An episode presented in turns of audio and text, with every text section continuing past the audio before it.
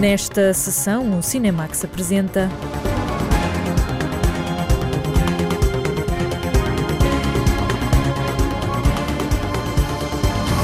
O Pior Homem de Londres, uma personagem de Arthur Conan Doyle no cinema de Rodrigo Areias. Ban, a segunda longa-metragem de Leonor Teles, à procura do significado de casa entre Lisboa e Bangkok. Cor Púrpura e Vidas Passadas, em exibição nos cinemas, dois filmes que foram secundarizados nos Oscars deste ano.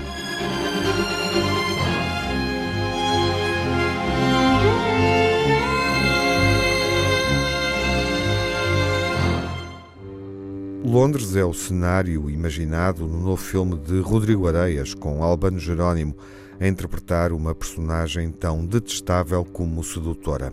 Fazemos esta viagem até à época vitoriana, no século XIX, com a jornalista Lara Marques Pereira, acompanhada do realizador e ator principal de um filme inspirado numa personagem que habitou as narrativas de Sherlock Holmes.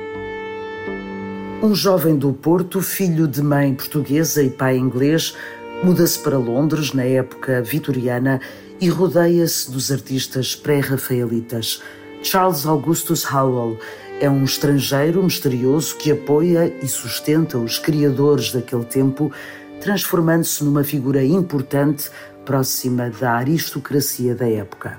A figura é real e foi uma inspiração para Arthur Conan Doyle criar um dos vilões das histórias de Sherlock Holmes, a quem chamou o pior homem de Londres.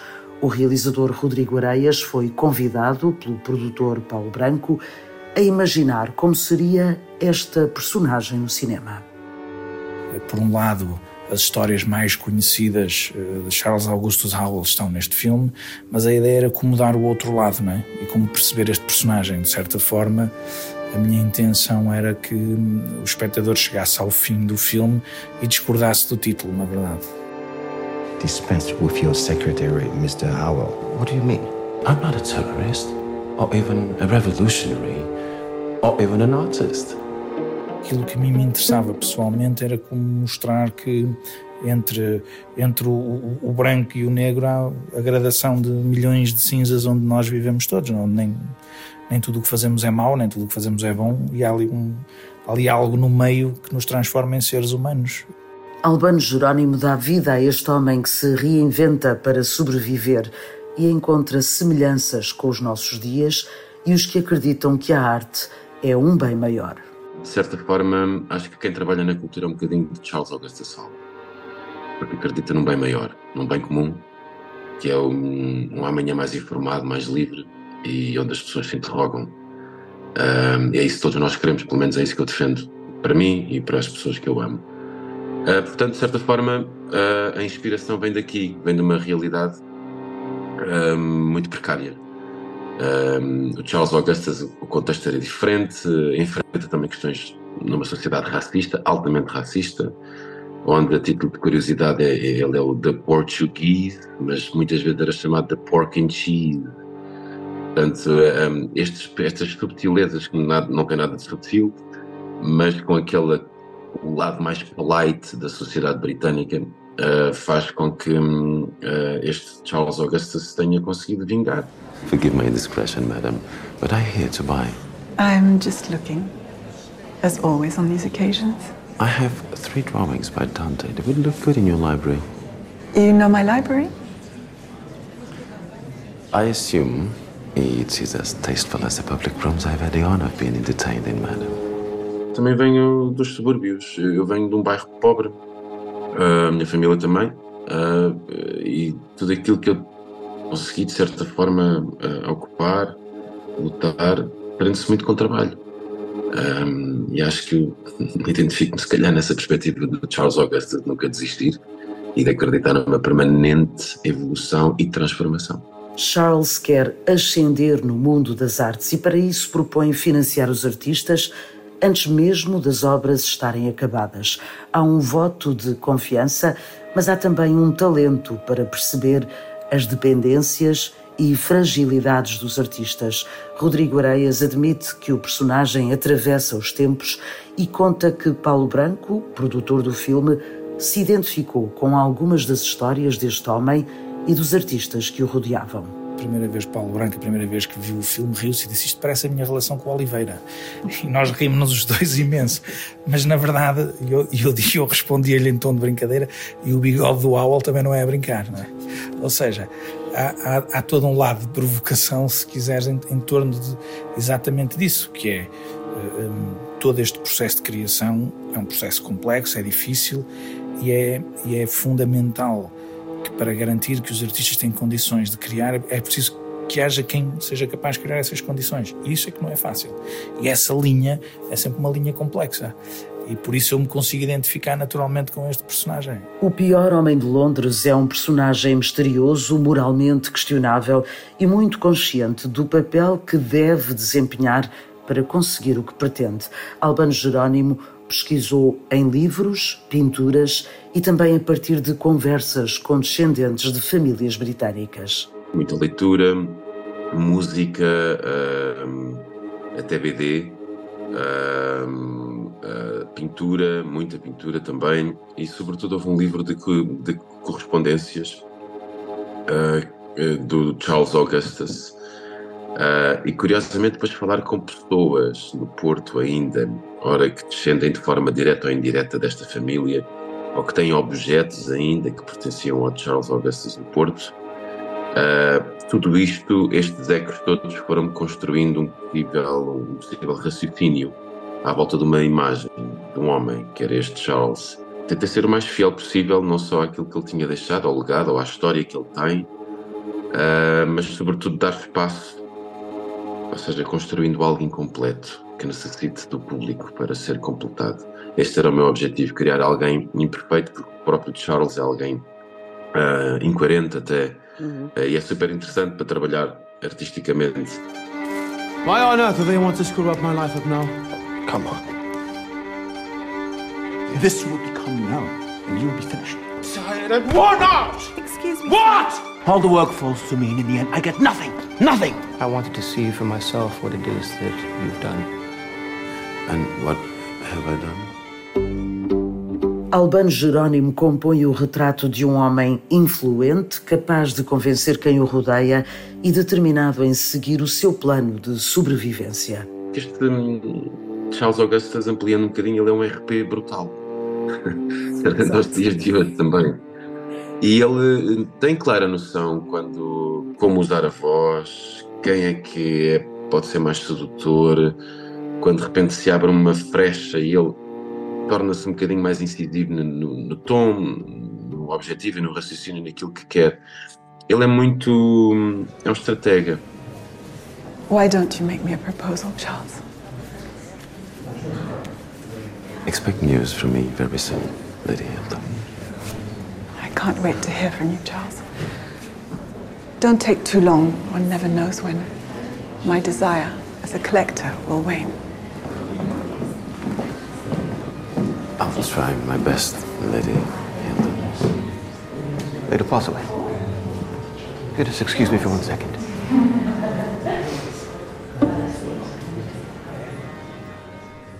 Este lado eh, de há, há James Bond da época que o, que o próprio Howell tem que ter, porque o Howell era alguém extremamente charmoso, era alguém extremamente uh, capaz de persuadir tudo que, o que o rodeava, não é? E isso era. O Albano também tem essa característica, e isso é importante. O pior homem de Londres é ainda o retrato da elegância do universo artístico.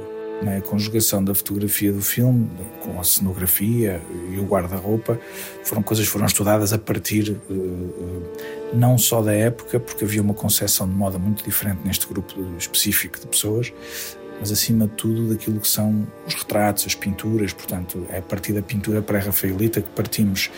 Mas uma das questões fundamentais para nós, desde o início, para a Susana Abreu, figurinista, era a criação uh, do guarda-roupa do Albano ser todo de propósito, ou seja, até o desenho dos sapatos do Albano é feito propositadamente. Não há uma única peça de roupa que não tenha sido desenhada especificamente para ele e, e, desenhada especificamente para uma cena, ou seja, para um decor, para uma cor, para uma loja, para uma, para uma palete de, de, de cores, não é? E, é? e, é nesse sentido que eu acho que há uma conjugação forte. I made Dante Gabriel Rossetti what he was! Mark my words! 200 years from now, people will still talk of him thanks to me! A história remete para a Londres de meados do século XIX, em plena época vitoriana, mas foi filmada no Porto. A rodagem passou por locais como o Palacete Pinto Leite, a Casa Allen, a Casa São Roque, o Jardim do Museu Romântico, o Jardim Botânico ou o exterior do Centro Hospitalar Conde de Ferreira. Rodrigo Areias não quis filmar no Reino Unido porque o Porto tem boas soluções para os cenários que a história exige. Sabia da existência de muitas coisas, mas não sabia da existência de tantas coisas. E não sabia da existência de uma comunidade britânica tão ainda enraizada no Porto, honestamente. Ou seja, eh, a igreja onde filmamos, o cemitério, só tem ingleses. O senhor padre que nos abria a porta nem português fala, só fala inglês. Portanto, há uma comunidade inglesa que eu não, não fazendo parte desconhecia por completo. E de repente há uma série de casas vitorianas, há uma série de palacetes paladinos, há uma série de, de infraestruturas, eh, muito mais do que se imagina a priori, e que resolvem um, uma produção deste género. Depois os exteriores é outra coisa, não é? Os exteriores aí foram, foram construídos um, eh, eh, propositadamente ou, ou adaptados para o filme. A cidade do Porto a servir de cenário para a história do pior homem de Londres, um português misterioso que encantou e assombrou o meio artístico na época vitoriana. É em cenários e locais históricos do Porto que se movimenta este negociante de arte falsificador e escroque da sociedade vitoriana londrina, interpretado por Albano Jerónimo e inspirado num conto de Arthur Conan Doyle. O Pior Homem de Londres é interpretado por Albano Jerónimo ao lado de Vitória Guerra, Edgar Moraes e Carmen Chaplin.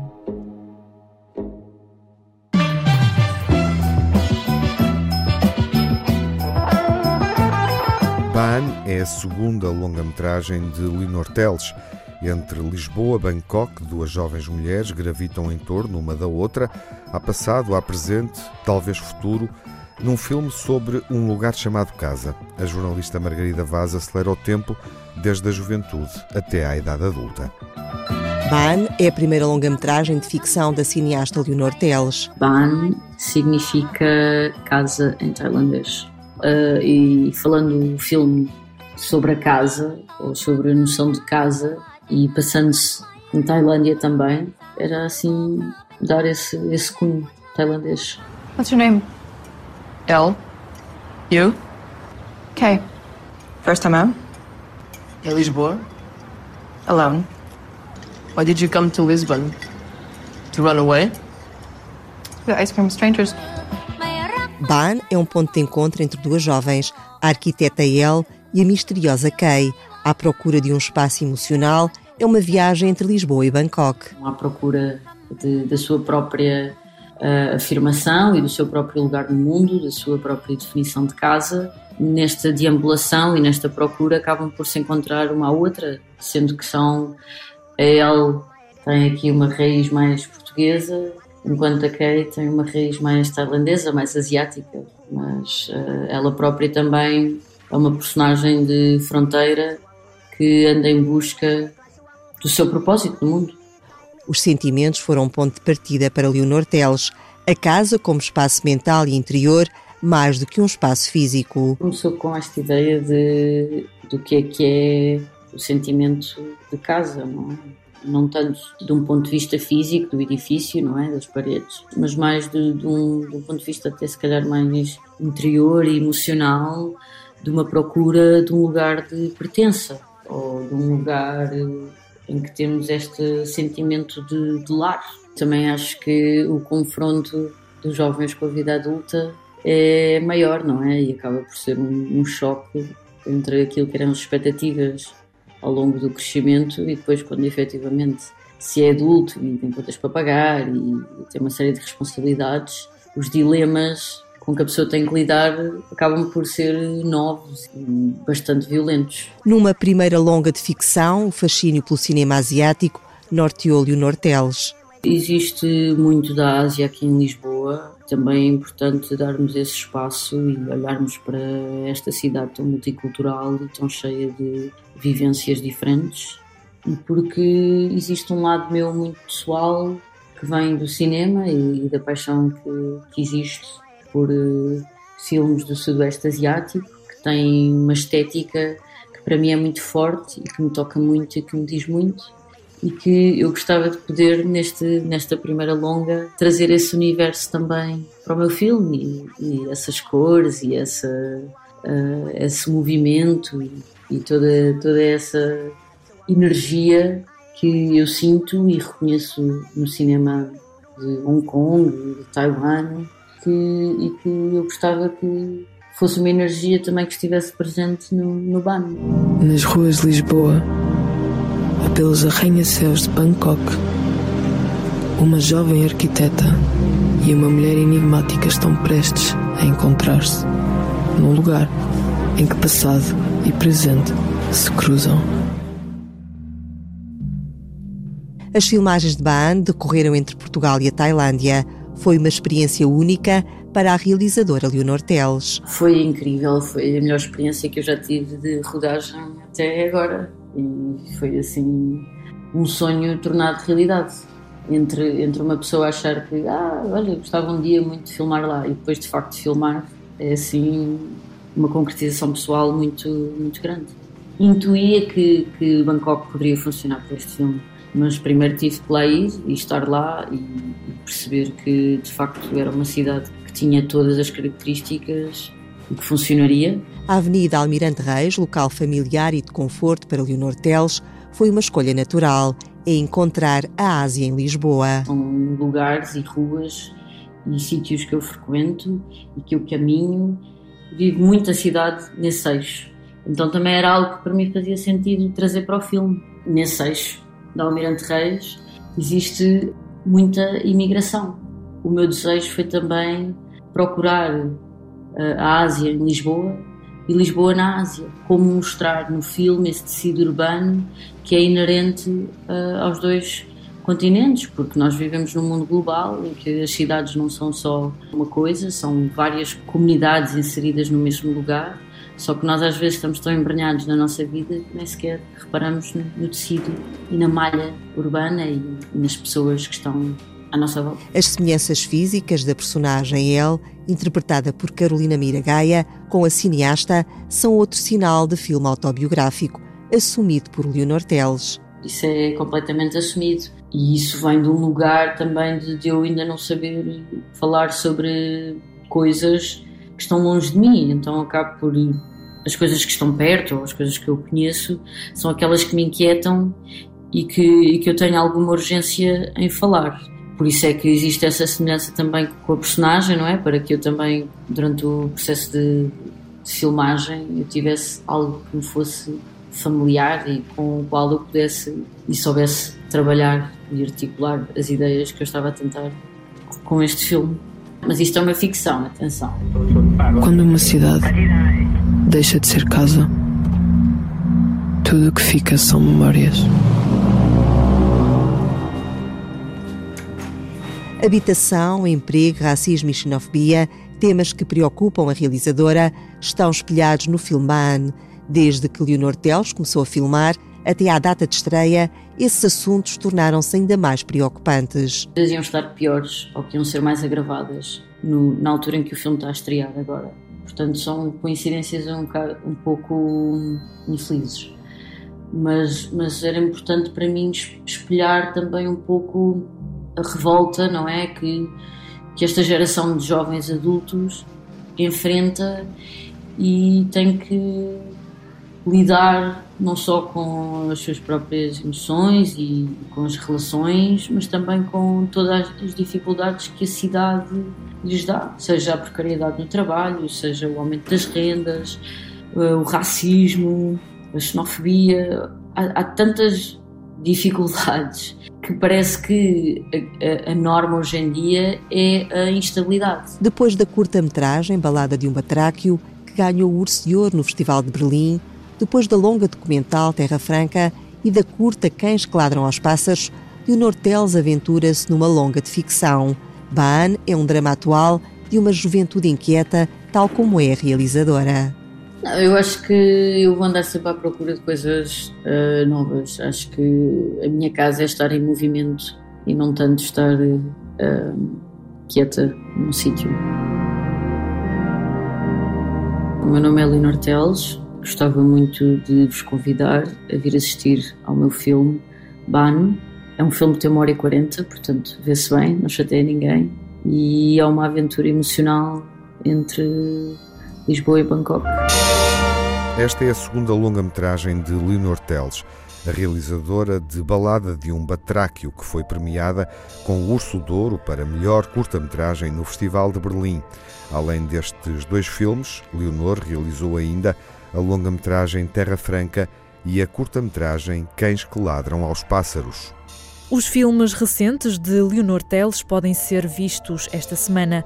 Ban, nos cinemas, Cães que Ladram aos Pássaros, em exibição na sessão do Cinemax Curtas, em estreia quinta-feira à meia-noite e com repetição à uma da madrugada da próxima segunda-feira.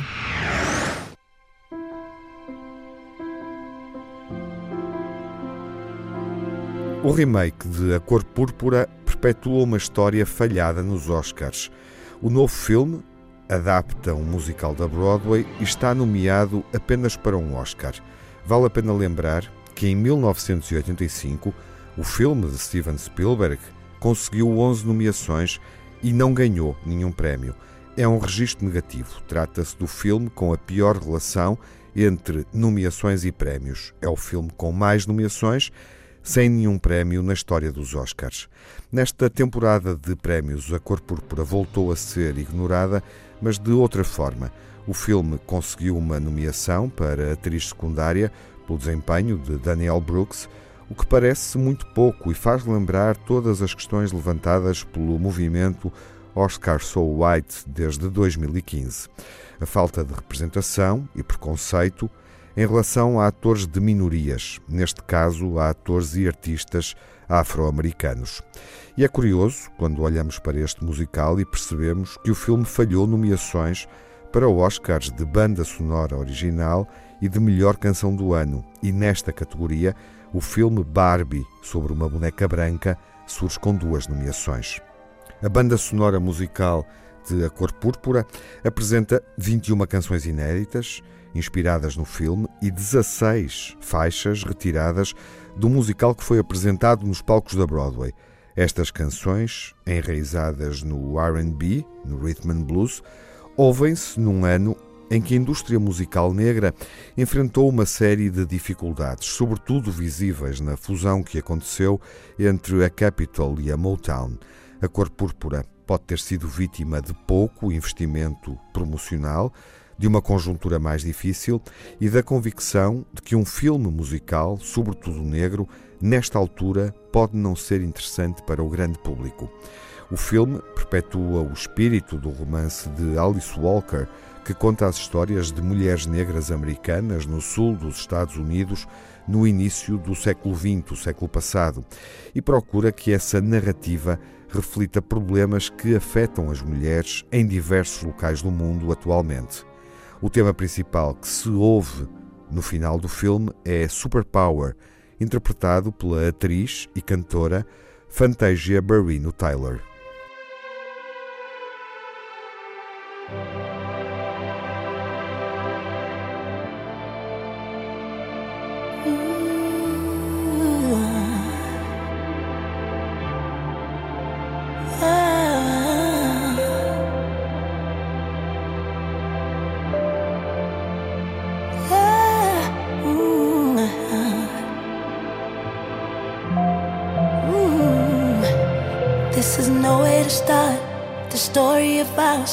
Damn, I miss your face.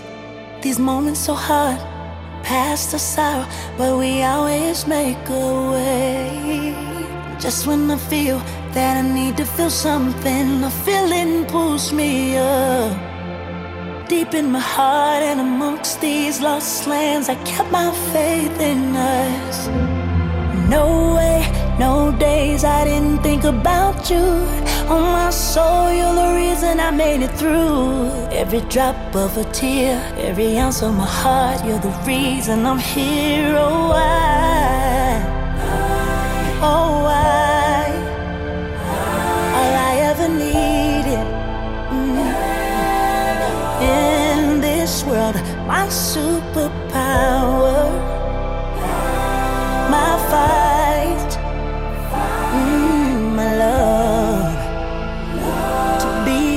I,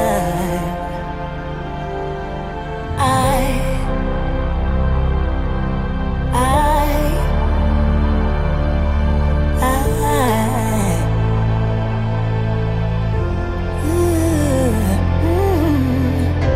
I just wanna kiss your face. I just wanna hold. Pray you see past my scars and assume all the joy inside. We all got our own mountains to climb. Mm, We'll take our time going down the sweeter side. Oh, it ain't fair, but we all got things to bear. All this time, you've been here waiting on me, ready to go when I got there.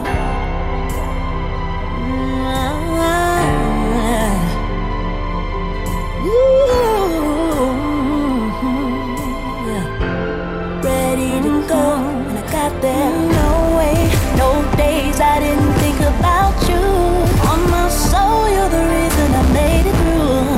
Every drop, every tear, every ounce of my heart, you're the reason I'm here. Oh, oh, I, all I ever needed, all I ever needed. In this world, my superpower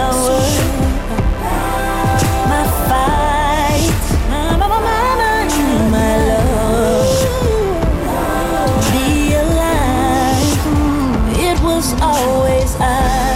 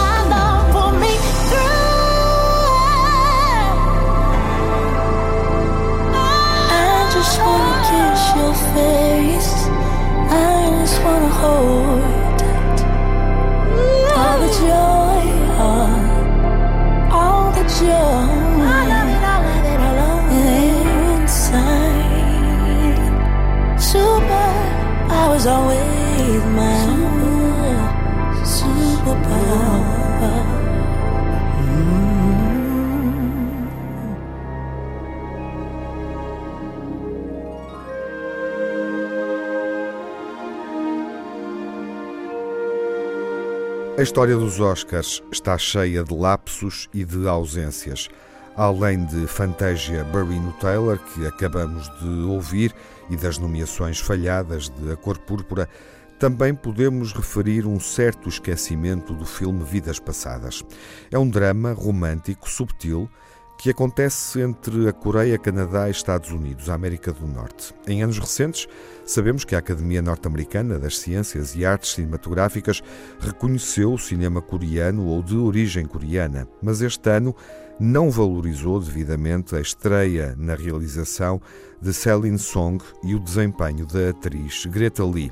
Ambas são filhas de imigrantes coreanos nos Estados Unidos. Nenhuma foi nomeada nas categorias de realização e atriz. A Academia, no entanto, não ignorou totalmente este drama, que está candidato nas categorias de melhor filme do ano e também de argumento original. Na banda sonora de Vidas Passadas, vale a pena ouvir o tema Quiet Eyes, de Sharon Van Etten, que não foi nomeado para melhor canção do ano, apesar de ter estado entre as 15 canções pré-nomeadas.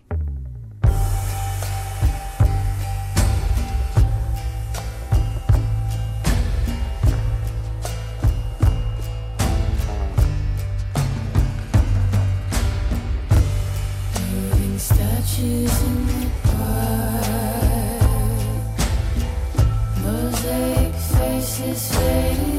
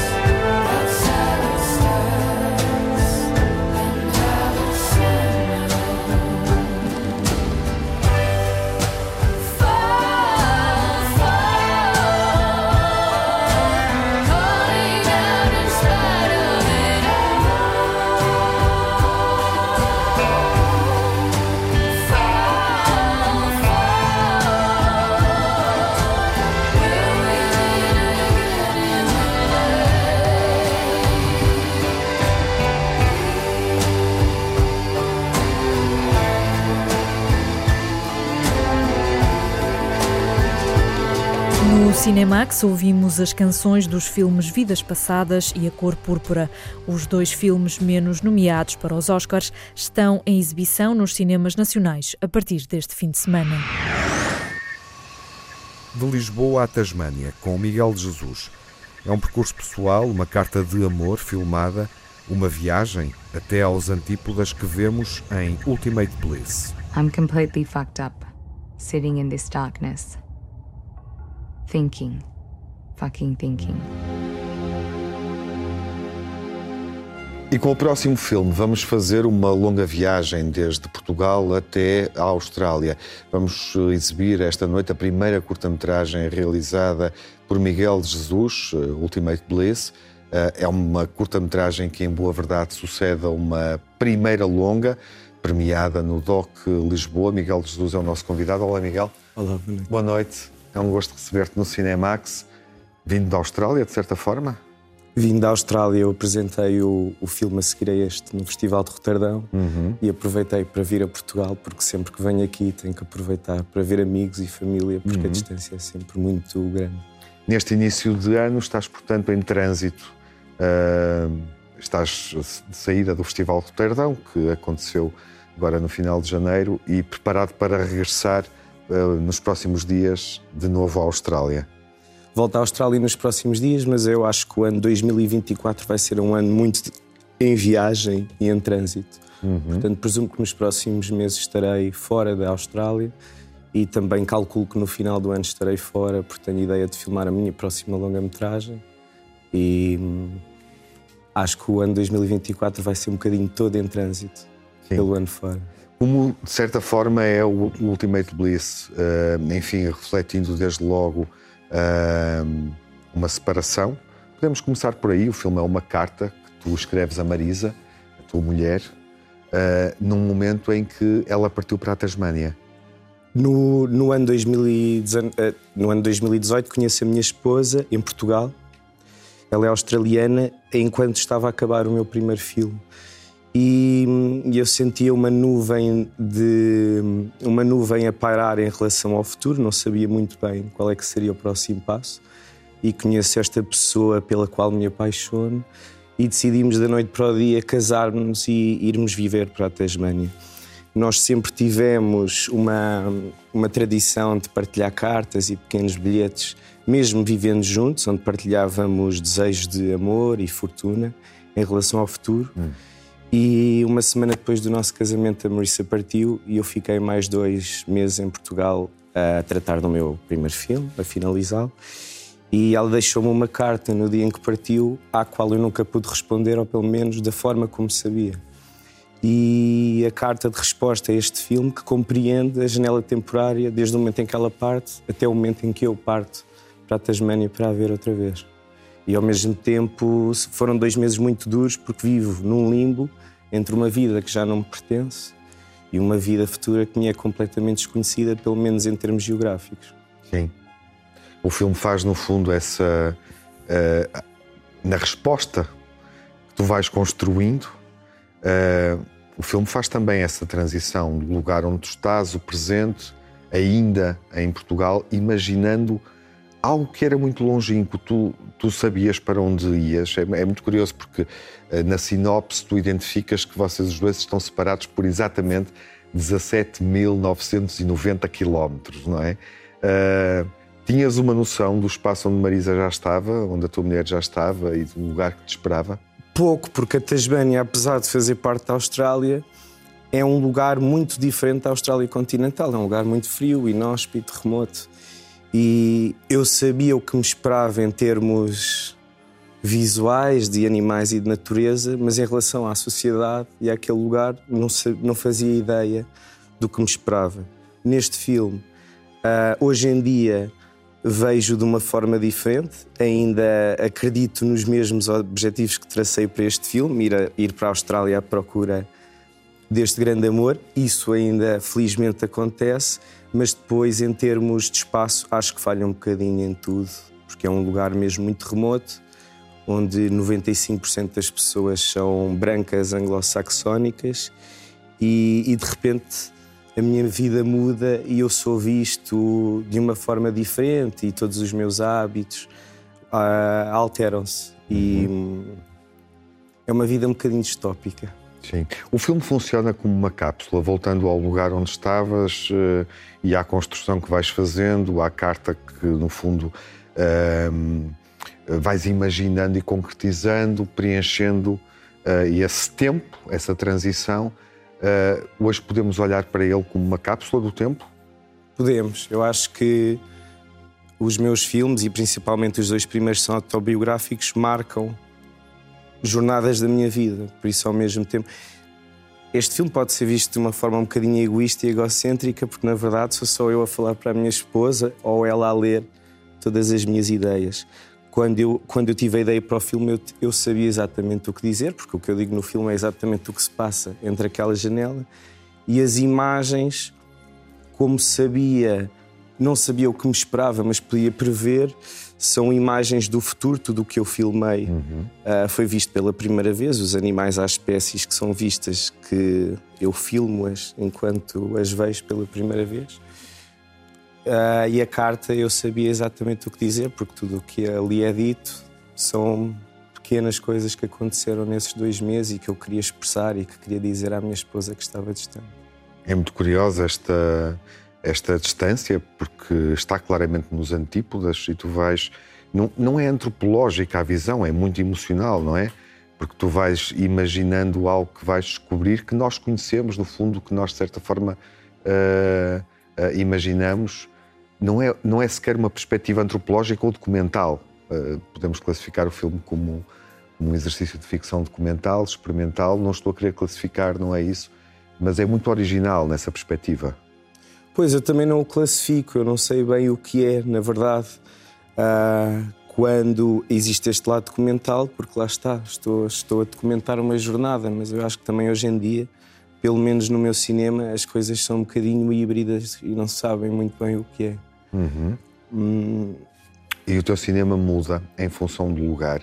Gostava de perceber isso, nesta, nesta possibilidade de, de um encontro contigo presencial de volta a Portugal, mas gostava de perceber como é que isso mudou, porque, porque sente-se uh, naquilo que tu tens desenvolvido ou interesse em desenvolver que a ida para, para a Tasmânia altera claramente o que, o que poderás filmar ou o que poderás estar a, a filmar neste momento. Eu acho que, para já, o meu corpo de trabalho, pelo menos para o tempo presente e o tempo futuro, uh, alterou-se completamente ao mesmo tempo, apesar deste desdém que eu tenho por aquele lugar, acho que é muito importante uhum. para o meu corpo de trabalho. As coisas alteraram-se completamente, mas acho que é muito importante para esta evolução enquanto artista. E. Hum, aliás, agora quando voltar para a Austrália vou filmar um terceiro filme, porque filmei estes dois, o Ultimate Police e o filme que apresentei em Roterdão, e quero concluir como Se uma. chama já agora. On Plains of Larger River and Woodlands. Uhum e eu queria concluir esta trilogia. Não penso nos três filmes como uma trilogia, filmes interligados, mas uma trilogia minha, onde tenho a intenção de fazer três filmes na Austrália, ou pelo menos na Tasmânia, e nunca mais filmar naquele lugar. Portanto, acredito que 2024 vai ser a última vez que eu filmo a Tasmânia. Muda o teu cinema, obviamente, em função dessa circunstância, do contexto. Uh, é a segunda vez neste breve encontro uh, que tu mostras alguma antipatia pela Tasmânia. Uh, nós estamos nos antípodas hoje, aqui, esta noite. Já agora, Marisa está lá? Marisa está lá, não pôde vir comigo desta vez. Está novamente à tua espera. Novamente à minha espera, ou eu novamente à espera para, para ti. Qual é o que é que é incómodo na Tasmânia? A Tasmânia tem um problema, e eu acho que é toda a Austrália, hum. que é um país que primeiro tem uma, uma economia gigantesca, mas na Tasmânia em específico, 50% das pessoas não sabem ler nem escrever corretamente ou contar. Ao mesmo tempo, com esta economia gigantesca, as coisas tornam-se num, num, universo paralelo que eu nunca tinha visto em Portugal. São pessoas que não, não sabem ler o horário do autocarro, mas têm um barco na marina e e tem um carro que, que nós não podemos adquirir em Portugal. E depois todos os problemas sociais que infelizmente existem em todo o mundo, o racismo, a homofobia, a transfobia e por aí, a, a masculinidade tóxica na Tasmânia em esteroides. Uh, eu, na, eu na Tasmânia não sou australiano, nem sequer sou um homem branco. Logo a partir daí existe uma barreira entre mim e aquele lugar. Eu digo que eu nunca fui muito dada a patriotismos, mas a Austrália fez de mim português. Uhum. Bom, grande declaração. e acho que podemos ir uh, fazer a viagem uh, e ao encontro desse momento de felicidade. Uh, ficando com essa declaração, Miguel, obrigado e desejo-te boa viagem. Obrigado, meu. Bom regresso. e ficamos à espera do regresso justamente a Portugal para vermos o próximo filme, quando for oportuno. Obrigado. O convite está feito. Miguel de Jesus apresentando então esta carta uh, que preenche um tempo, uh, que é também o tempo de uma viagem, uh, é uma resposta a alguém que Miguel ama, que espera por ele. é um filme que nos permite conhecê-lo também através dessa declaração de amor. Felicidade Final, a primeira curta-metragem de Miguel de Jesus, realizador português a viver na Tasmânia, em estreia no Cinema Curtas, quinta-feira à meia-noite. Repete à uma da madrugada de domingo para segunda-feira na RTP2. Os Excluídos, de Alexander Payne, com Paul Giamatti, interpretando o papel de um professor muito rabugento, está nomeado para cinco Oscars. Sir, I don't understand. That's glaringly apparent. I can't fail this class. Oh, don't sell yourself short, Mr. Coates. I truly believe that you can. I thought all the Nazis were hiding in Argentina. Stifle it, Tully. You just earned yourself a detention, sir. Being here with you is already one big detention. Son of a bitch, that's another detention! E Os Excluídos vai estar em destaque na próxima sessão quando estrear nos cinemas nacionais. Até lá, fiquem bem, saúde! No Cinemax correm os créditos finais. Edição, coordenação de Tiago Alves e Lara Marques Pereira, sonorização de Rui Fonseca, pós-produção de Cláudio Calado, banda sonora original de Cinemax, da autoria de Nuno Miguel e remisturada por César Martins.